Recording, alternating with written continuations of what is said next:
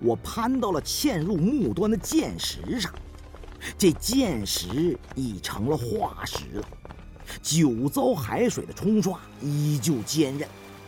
我试了试，还算坚固。只见岩层中的龙火逼得海气朦胧，深林半空有如是足底生云。几十米下是一片翻腾汹涌的混沌之水。水势还在逐渐的升高，这时众人脸上全是汗水和水汽，眼见奔月之路是条绝路，都喘着粗气，是无计可施。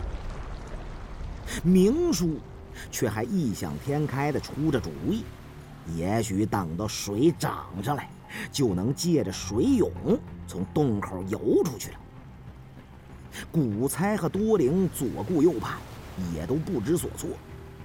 我听得头顶天空声如裂帛，一阵阵呼啸来回，心想外边天色刚明，正是早朝出生的时候，恐怕不出片刻，幽灵岛就会被上升的潮水淹没，海水会从这天窗里狂灌进来，留在这儿。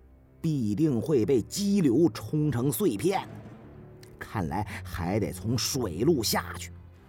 低头看时，只见水中群鲨鳄鱼翻翻滚滚，不计其数，实是令人心惊胆战。无遮无拦的下水，别说是想潜入深处啊，只怕刚一入水面，就会被群鲨分食了。这时，筛瑞阳忽然咦了一声，这倾斜的树身上遍布许多直径数米长的剑石，犹如老树的树冠伞盖亭亭。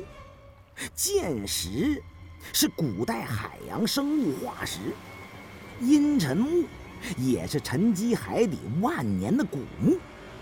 我们已然无法判断嵌在阴沉木上的剑石是天然生成还是人为嵌入装饰的。不过，在木身剑石稀疏之处，有一道铜门，厚重铜板上的纹理都如鳞状，与木干上的黑色鳞裂极为接近。若不是筛瑞阳在这木身斜面上停留，倒也不易察觉，我们都没有想到靠近剑木顶端的木身上会有这么大